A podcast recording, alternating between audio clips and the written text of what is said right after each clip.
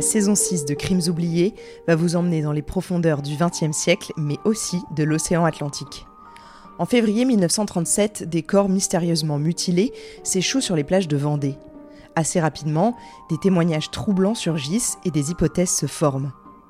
Serait-il le résultat d'un règlement de compte qui a mal tourné en mer, ou bien les dommages collatéraux des conflits brutaux qui font rage aux portes de la France?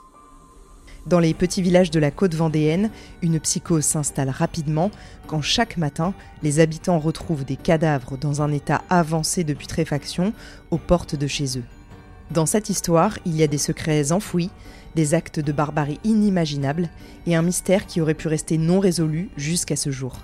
Mais le fin mot de l'histoire existe, et je vous le révèle dans cette saison.